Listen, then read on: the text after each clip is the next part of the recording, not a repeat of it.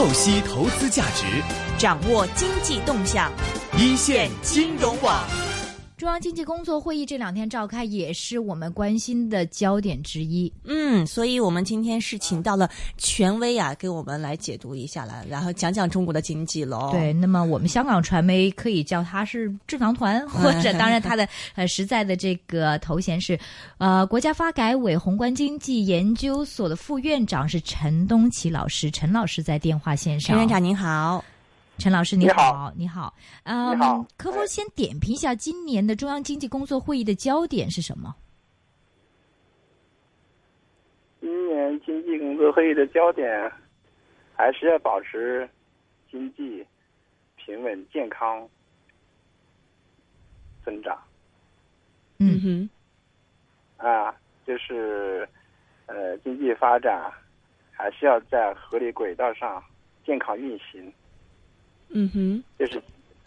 主要的主要的方面。总的基调还是稳中求进，呃，稳字当然是很重要的，嗯，还是要求进进，就是我们的经济增长不能出现大的滑坡。无论国际国内环境这个怎么变化，经济还是要保持它的一定的增长动动力的释放。嗯，另外要通过体制机制的改革，获得啊。这个创新获得呃经济发展质量和效益提高的基础，我想这是基本的基本的一个我我理解啊，应该是一个总的总的一个要求吧。但是这个跟以往有什么不一样？以往这几年不是都是稳中求进吗？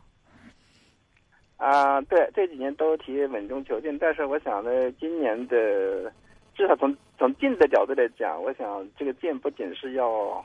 啊，经济增长的速度，我们经济还是要增长，对吧？嗯，这个虽然增长这个速度可能还会有轻微的减速，嗯，但是还能够保持一个在国际上相对比较好的增长速度，这是一个进的意思。另外一个进的话呢，就是我们经济增长的结构要有一个比较好的改善，而结构的改善呢，它要依赖于体制机制的创新，依赖于开放水平的提高。嗯，所以这是结构，结构要有新的变化。另外，进的话呢，还更多的强调质量和效益的提升。嗯，因为原来我们讲进的话，更多的说增长还是要发展，要要有要有经济还要呃速度上还要搞上去，对吧？嗯，当然我们现在也讲增长还是要保持一定的这个呃这个中速较快的这种增长速度。但是更多的我们不仅是把的增长放在发展放在速度上，更重要的放在质量和效益。提升结构改善、民生改善上，这方面应该说是比以前比以前更更有强调些。所以稳中求进的进的内容还是在丰富的，嗯，而且更强调经济发展的这样一个成果要这个落实到国民的生活质量、生活水平提升上。嗯哼，稳的话呢，当然稳的内容也也有一些变化，就是不仅是要稳增长了，整个市场的稳定呐，市场预期的稳定呐。呃，社会的稳定呢，就是内涵也是更广泛一些。嗯，但总的来讲的话呢，它不不没有大的变化，没有大的根本性变化。嗯哼，呃，今年以来，其实管理层一直提到一个这个概念，就是中国经济进入新常态嘛。呃，我们香港这边也是呃，想请您解读一下所谓的这个新常态指的是什么呢？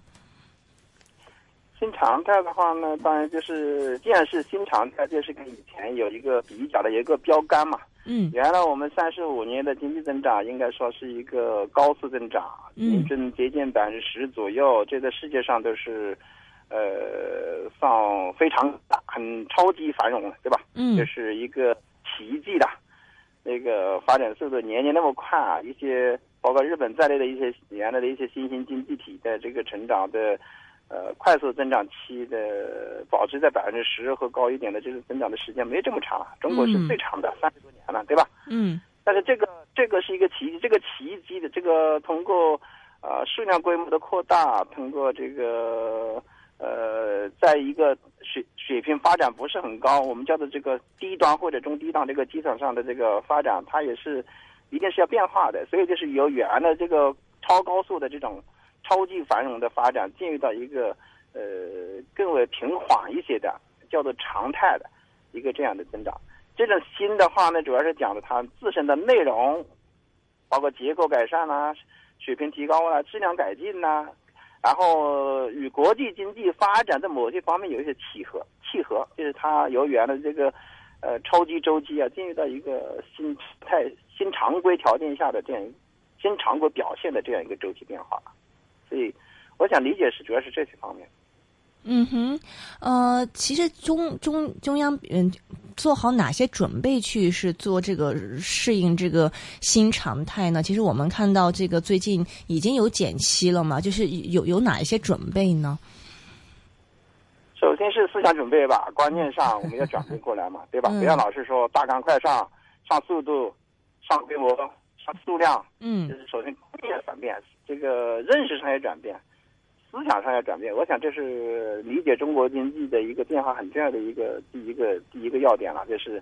呃，原来我们都是强调要这个快速发展，对吧？嗯，这个强调快，那呃，现在这个快不可持续了，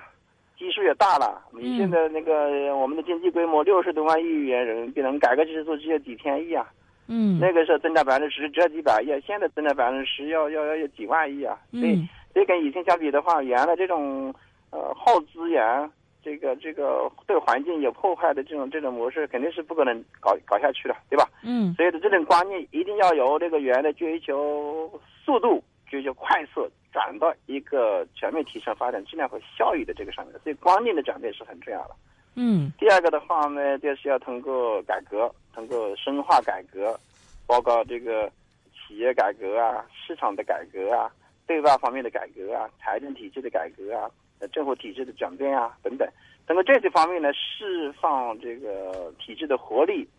来保证我们这个经济增长在有一个持续性增长的这样一个体制基础。嗯，这是这是第二个，第三个呢，就是在开放上做更多的文章，那就是包括引进来走出去。原来我们的引进来主要是像珠三角三来一补，对吧？把资源引进来，然后呢？这个我们进行加工，再把产品卖出去。那现在引进来的话，恐怕我们不仅是要引引进我们比较稀缺的一些资源，比如说能源啦，对吧？石油啊等等。另外，我们引进更好的这个呃世界的先进水平啦、先进技术啦。嗯。从主要是我们现在走出去比以前的那种狂欢了。我们不仅有这个这个产品的走出去，资本的走出去，技术的走出去，这个发展经验的走出去。所以这个。呃，开放的话呢，就是以前相比的话，应该说它的维度上都在发生变化，这是第三个。第四个的话呢，我想就是国内市场的一体化建设，这个呃，就是我们的区域之间，原来我们就是小范围的这样一种封闭式的，今后要打通啊，对吧？嗯嗯。一带一路具有全球这个这个向外开放、向西开放的这样一个这样一个含义，这个包括海交之路，对吧？嗯，这个都有一个全球的这个国化的考虑。其实，呃，从自身的发展的角度，就是我们在空间布局上，也要把国内市场和国际市场衔接起来，国内市场各各区域之间衔接起来，统一起来，形成一个真正一体化的这样一个市场发展的格局。我想这四个方面可能是理解。啊，定义新常态，我们做做的重要的准备工作。明白。呃，我们先讲这个国内市场啊，其实呃，新领导层上台以来，我们是明显看到说，不像以就跟以前有很大的变化嘛。不是说经济这个增速，我们一定要就是有很大的刺激、大规模刺激来把这个经济给啊这个拖，就是给顶上去嘛。但是我们也是有这个经济的这个。增速的底线在的，所以这个，您您觉得是管理层对于这个经济的这个增长的这个底线，还有这个这个空间的这个容忍度，大概是在哪里呢？这里当然就是有一个长期和短期，从长期讲来讲呢，中国经济增长十以上，下调在目前的七啊七点五左右这样一个水平，我们要认为这是一个必然趋势，是一个历史的必然，对吧？嗯，这个要看到这一点，要认识到这一点。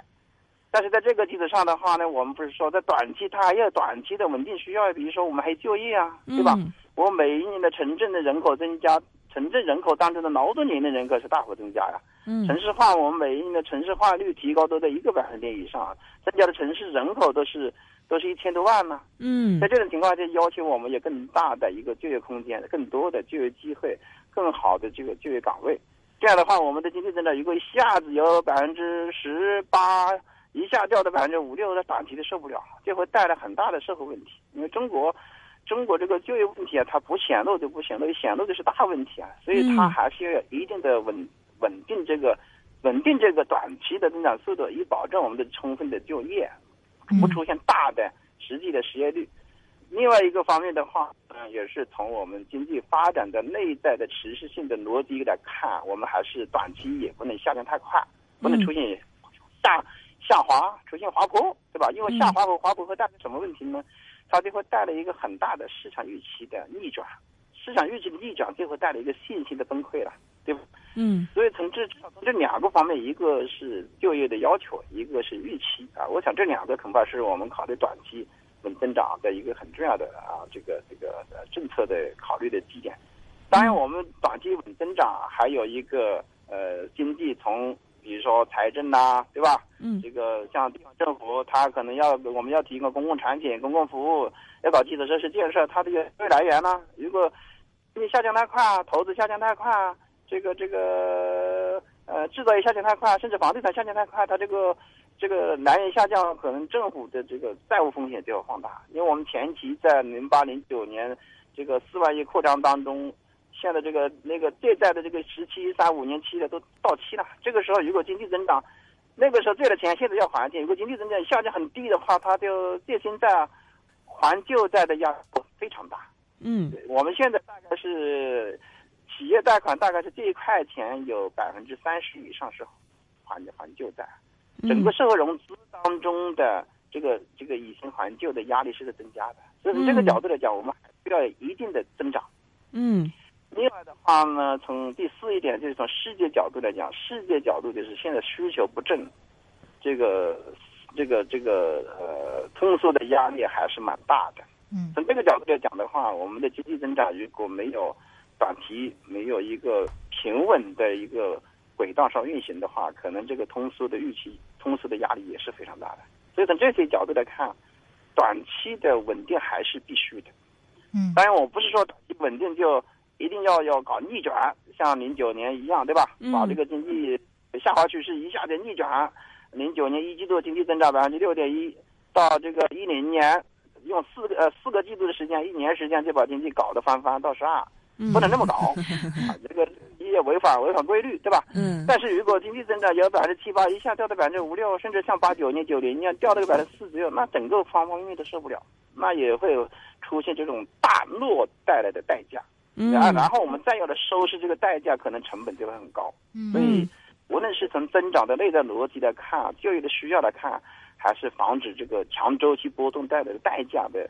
降低角度来看，都还是短期还是要保持平稳一些的。对。这个。增长是，所以我们叫做软着陆，相对来讲好一些，嗯，平缓一些的，回流到常态的这个区间内好一些。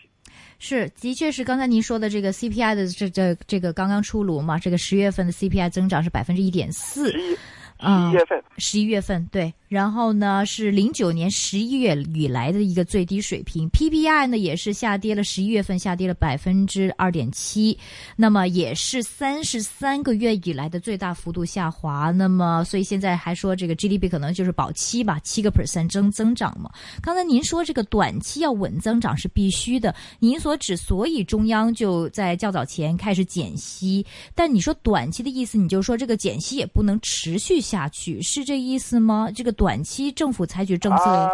嗯，我们从货币政策这个减息的空间来讲，无论是从国际做参照，还是从国内的物价和利率之间的差额来看的话，还是有空间。嗯嗯，但是是不是明年用到什么程度，这个就是也就是说，货币政策这个空间，这个篮子里面的这个子弹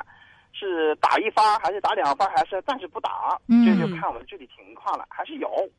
比如说我们现在利率，我们这一次减了以后，就看存款利率嘛。我们先不说它上浮多少，对吧？从这个呃纸面上来讲，它有二点七五，二点七五原来是三，降到二点七五，对不对？那我的 CPR 的话是一点四，对吧？然后实际上综合的呃 GDP 的平均指数，是讲利差这个呃物价，现在这个就有倍数的空间。到现在从我们的。实际的利率情况来讲，就是我的名义利率现在从存款来讲，二点七五，但是物价只有一点几，就实际的利差还是有空间。所以明年货币政策应该说在今年十一月这个啊、下旬调了利率以后，应该还有空间。嗯嗯，但是这个空间用不用？比如说我们假定说按照目前静态来看，还可以有三发子弹。我这三发子弹发还是不发？是发一发还是发两发？嗯这就要看我们实际的经济的需要，从短期稳增长的需要来考虑。嗯比如说我们的经济增长，如果在明年某个季度破了七，而且下行的压力还很大，这种情况下动用货币政策的相应的工具有可能的。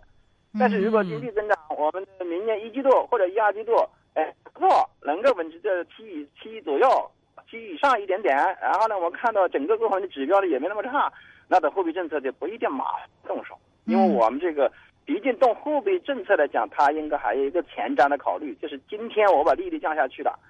虽然呢解决经济的问题，但是有可能为明天的、今后的通胀留下压力。所以的话呢，它用不用这个子弹，要把短期稳增长和长期的可持续要结合起来考虑。从这个角度来讲的话，明年货币政策要看要视情况而定，明白。根据国际上的市场变化、国际经济上的趋势和需求变化的情况，以及国内的经济增长的季度啊态势和一些啊主要的经济指标的月度态势来来做出具体安排。明白。不过呃，最近也出现一个有趣的现象，虽然这个国家减了息，但是希望这个市引导市场利率下跌。不过好像也没有太多的下跌，主要是现在钱都涌进了股市了，大家都借钱去买股票了。那你觉得中央怎么样面对目前的这种情况呢？啊，从周期周期的这个呃发展来讲，一般的这个啊政策变化的初期，它都不会马上有效果，一般有时间差，特别是货币政策。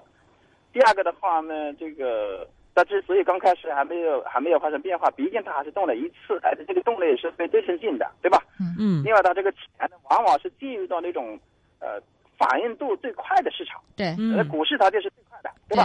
这个有一些短期的投资性的运用，它就可能把这个钱先在股市上进去一把，然后再人这个呃赢得一个时间差，再来做它的实业。他啊他有一个层次的，比如说进入股市啊，进入房地产呀、进入煤炭领域啊，然后进入到制造领域，它有一个过程的。但整体活了以后，市场整体活了以后，我想这个资金就会慢慢的这个进入到一个合理的领域会增加的，所以它有一个时间差。嗯所以的话，每一次你看到欧美的利率变化也是这样的，你从上减息，它第一次也不明显，嗯物价照样嗯照样往上走。嗯，你从下面往加息，加息，它的经济也可能你要它你要你你你要要减息，从下面往上走是要减息，对吧？嗯它的经济可能还没有马马没有马上变化变化过来，因为它一个有存货，第二预期没有马上变化，对吧？嗯所以它现在要消化存货了，要改变预期了。啊，预期这个东西是很重要的。预期的话，它恐怕就是这个呃，越是短期的政策，就是对短期预期的领域反应会快一些。明白。不过现在这个减我们就要慢慢的引导引导这种预期，让这个嗯资金呢、慢慢的流到具有啊更愿意投的中长期的这样一个领域当中去。嗯哼，现在这个呃减息是减价嘛？那如果大家说大家市场上预期会减量，什么叫减量呢？就减存款准备金率了。你觉得在什么情况下会减这个量呢？我想有两个情况，一个是看资本的进出情况，就是资本流出和资本流入，对吧？嗯就是我前期减息了，减息了以后，可能人民币就对外币，特别是对美元，它就有向下的这个空间，对吧？就有贬值的压力。这个时候呢，可能我的出口条件会好一些，但是资本会流出多一些。在这种情况下，我们就权衡一下，对吧？是不是降存款准备金率？第二个的话，从国内的情况看，它这个资金的流动性呢、到底这个如果这个企业的需求多了，居民的贷款需求多了，但是我银行没有钱，这个资金一短的话，这个贷款需求多的话，反而会造成利率上涨，因为这个呃资金的需求大，资金的供给没有发生变化，那资金的价格就会上涨。嗯所以的话，我主要是看看国内的资金的需求情况，来做出存款准备金率是不是调整。如果是这种情况发生很大的一个缺口啊，就是呃资金这个需求大于供给很厉害，你这个减息，然后要被这种量的变化抵消了，那我想存款准备金率的这种调整，这从条件上来讲就具备条件了。嗯，您觉得这种发生的可行性大吗？啊，应该有可能性。因为毕竟现在经过了几年调整以后，有一些企业、有一些地区的调整，有一些领域的调整，应该说也也有这种向市场向上走的欲欲望。你比如说，我们看的有色金属市场、有色市场，对吧？嗯大宗商品市场，对，现在在往下走，但是我们看到今年的镍啊、铜啊、钢啊，它有往上走这个趋势。这样的话，只要预期一变化，然后可能就是大家需要钱的这个需求多啊，它因为它这个我这个这个这个订单增加了，对吧？嗯至少是下订单增加了。在这种情况下，我们的银行如果是从资金供给的这个主体机构来讲，它可能就要考虑如何来平衡这种供求关系、资金供给关系。那当当然一定要增加供给嘛。增加资金供给的办法，那就是商业银行在中央银行的这个存款准备金率的这个这个比率，那就可以有弹性的调整。对不对嗯，明白。两个国内外这两种资金的市场供求关系的这种变化的趋势和它的状态的程度，嗯，明白。呃，另外另外一个问题就是讲人民币的这个问题哈。那么人民币最近这两天都呃这个往下跌啊、虽然这个星期三还是站稳了一些，但是问题是呃我们看到央行在定这个呃人民币对美元的中间价的时候是往上升的，不过一开始的时候呢，市场上就猛下猛往下估。那那好像央行的意思又不想人民币跌，但是市场上又让它跌，你怎么样理解现在中央和这个市场的一个博弈呢？这种博弈的话，实际上就是客观和主观的这样一个双向的这种这种协调，因为市场有这个力量，但但是央行呢，更多的是考虑整体的综合平衡这个角度、稳定的这个角度，但是最终还是会达到一个水平，就是看哪种力量强，但而且中央的调整，以央行的这种调整，还是考虑市场的力量，所以我我想最后恐怕还是市场的力量呢，最后是市场的力量来说话，因为央行的调整还是要依赖市场。依靠依这个按照市场导向来做调整，它不会是完全跟市场反向调整，它只是某一个小时间段嗯可能有一个逆调节，对吧？这个如果把时间拉长一点，十点的这个系列的这个数据长一点，你就会发现，这个基本上会会会混合的，会重叠的，最后还是市场力量。所以市场力量的话呢，我想从一般的货币市场变化规律来讲，一国的。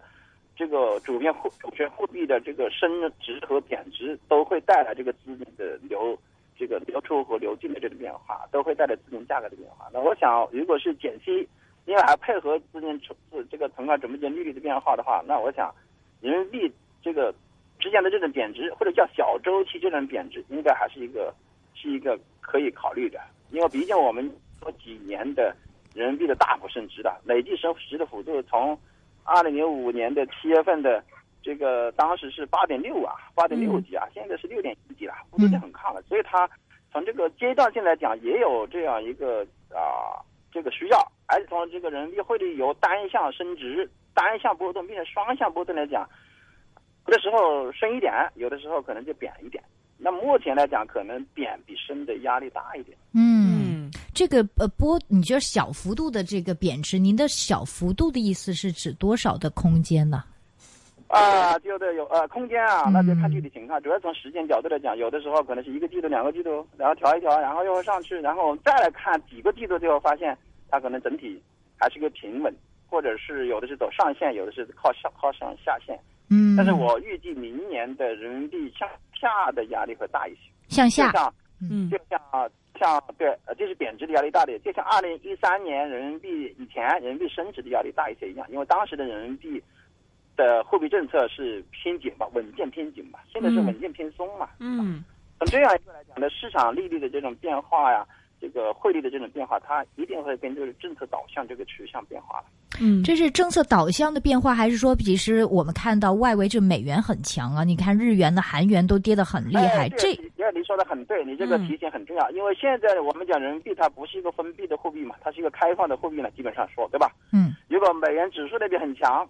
那相对于来讲，非美元包括人民币在内，它是有贬值压力嘛。现在日元贬了很多了，嗯这个嗯其他货币欧元也贬很多了，对唯独人民币就贬的少了，对吧？嗯对而美元的上升指数，我个人认为从它七十几，有可能上到九十几啊，甚至到一百啊。所以明年我们可以预计美元指数是一个上升的空间，所以大宗商品、黄金和非美元都有一个下降的空间。所以人民币只是说跟着潮流，嗯往下贬，嗯。嗯，但内地的但这这个个幅度嗯。应该说不会像日元那样，日元那当然。那 那还得了。那个那个那个超超预期啊，是甚至还不会像欧元那样，因为毕竟人民币的内在价值的含量的释放啊，还不是很完全的。会。如果我们看五年、十年，嗯。对，会会升穿，内在价值和它这个价格相比呀、嗯我们经过了零五年到一三年这样、这样七八年的这个升值空间，这个空间并没有完全用完，嗯但是它毕竟。呃，以后它就不是年年都往上升了，它肯定有有的时候往贬了。今年、明年、明年可能就是这样一个趋势的。如果是一年贬百分之五的话，这个几率还是有的，是吗？啊，是百分之五还是多一点还是少一点，这要看市场，因为看两，比如说对美元比百分之五还是比多少一点，这要看美国的货币政策和中国的货币政策，因为美国的货币政策是从紧吧，它要加嗯哼。OK，但是这样子的话，资本外流的压力会不会很大啊？因为明年中我们也嗯市场上都预期美国要加息。相应的会大一点。单从美元这个由于美国的货币政策，美联储的货币政策有升值预期这个角度来讲，嗯中国的这个资金流出的压力会大一些。嗯但是资金的最终的流出呢，一个是看货币，另外还看这两个国家的市场的兴旺的情况。我认为明年如果中国比如说资本市场这个放开，然后一路一带这种建设预期比较好，嗯然后人们对中国中国经济发展的长期预期比较好，有一些长期资金可能反而会进来。啊，所以你就看这个长短，这个货币带动美元升值预期啊，带来的可能它是个短期资金。嗯。那个长短资金呐、它对于这个它的变化呀，取决于一个是货币政策，嗯。对，比如说对美元的美元的预期；另外一个取决于对两个市场的评估。嗯。如果如果如果他认为中国这个市场的长中长期预期比较好，中国经济增长这个进入的可持续的轨道以后，可能还有很大的动能，很嗯大的潜力。那它有的长期资金愿意到中国市场了，这个时候呢，就是它会对冲一部分由于预期美国利率提升以后的美元升值的这部分短期资金流出，就会有一个对冲。所以主要看两个两个评估啊之嗯，后产生的这种实际行动的这个对冲以后的效果。明白。我的基本判断可能就是说，短期，比如说看某一个月、某一某一两个月，有可能资金会出现明显的流出。但是如果把时间拿的长一点的话，比如说看几个季度或者更长一点时间，嗯那，有可能这个中国的资本流出的压力不会很大的。明白。那么，呃，您觉得就是明年，其实我们最应该关注的一些改革的重点有哪一些？可以给我们解读一下吗？啊，第一个还是呃政府政治呃行政体制的改革，点阵放权，这还是主要方面。它这个由于我们的嗯自贸区的、自贸区的这个这个这个这个范围的扩大啊，嗯这个量的扩大，一定会推动政府的行政体制改革、政府职能的转变，简政放权的这个力度会更大。嗯第二个的话呢，就是税收制度的改革，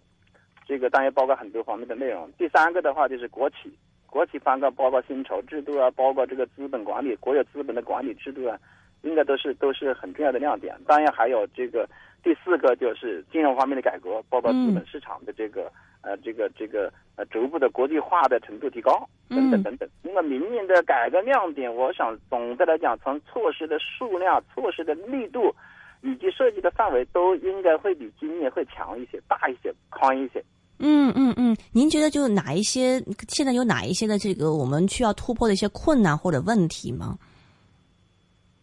要突破的困难就是，如果从如果从金融体制角度来，金融金融改革的角度来讲，我们的困难就是，呃，在金融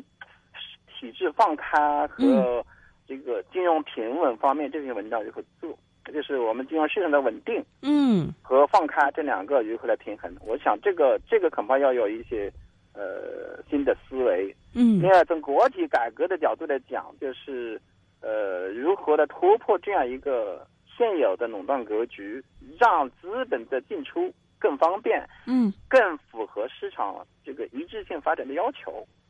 如果是从政府体制改革角度来讲，我想主要还是一些部门的既得利益的如何突破。就是你比如说地方政府的改革，嗯像有的这个大的部部部委的这个那个政府职能的转变，嗯这个如何突破它原有的这个惯性？它原来的管理也是有惯性的，原来的管理惯性里面有利益惯性，又有机构惯性，又有职能惯性，用惯了就是职能，你要它一下子不用，它嗯，有，所以如何的突破这些东西？我想这个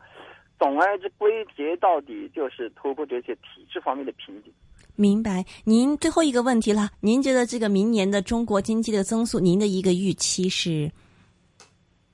我的预期的话，如果国际环境能够保持一个像有一些国际机构预测的那样，明年还会有一点点加速。比如说，嗯国际货币组织预测明年比今年加速一点，然后嗯美国经济呢增长呢还会更为强劲一点。日本、欧洲呢可能会有底部，然后走稳。嗯然后新兴市场呢，有一些国家也开始走好。这个外部环境好的话，明年中国的出口动力会会相对还会比今年好一些，因为今年前四个月是亏是是负增长了，后几个月才开始转正了。嗯今年是一个不平衡的月度出口增长，明年如果出口的月度情况平衡一点，明年出口对 GDP 的贡献会好一些，会大一些。嗯这是一个。嗯另外一个的话呢，从国内来讲，今年的政策政策出台，嗯就是微刺激政策出台是比较晚，都是在二季度以后。明年这个政策措施，比如说公共项目啊、大的大的设施项目啊，包括环保啊、铁路啊、城市新型城镇化呀、农村水利啊等等方面，包括社保啊，如果这些措施更早一些出台，更大范围一些出台，更大力度一些出台，我想明年经济增长保期的概率还是蛮高的，甚至比期还会略微高一点点。啊哈，OK 啊，非常感谢是来自国家发改委宏观经济研究院的呃副院长陈东奇陈院长呢，今天给我们带来的权威解读啊，谢谢你陈院长，谢谢。谢谢，好，拜谢谢拜。好，的我这里再总结一下刚才陈院长所说的一些要点呢，因为他讲的可能比较快。那么要点方面，首先大家可能比较关心的就是减息和降准这两项。那么他认为呢，目前内地还有减息的空间，但是这个空间会不会用上，会不会真的减息，要看明年的经济的状况。那么根据他讲的话呢，我基本上是总结，如果明年的经济增速破了百分之七。那么就很可能是再度减息来支持经济的这样的一个增速。至于这个降准方面呢，呃，也是有空间。那么要到时候要看这个国际和国内这个资金啊、流出流入的一些情况。如果说国内的这个需求在上升的话，那么也是需要降准啊、以令到这个企业可以得到更多的。贷款，人民币方面呢，他认为整体而言，明年的人民币是有下调的压力，但是他认为人民币贬值的空间不会是特别大，那么基本上是一个相对来说比较稳定的状态。那么另外呢？关于这改革方面，他大呃，他建议大家是关注税收制度改革、自贸区方面的一些情况，那么还有国企改革和金融改革这几个方面。那么这大概是嗯发改委的宏观经济研究院的副院长陈东其他的访问的一些的要点。那么我们的今天的金钱本色会有 Jasper，还有一方投资的分析师是 Raymond 的出现，热线电话一八七二三一三，也可以在 Facebook 上留言的。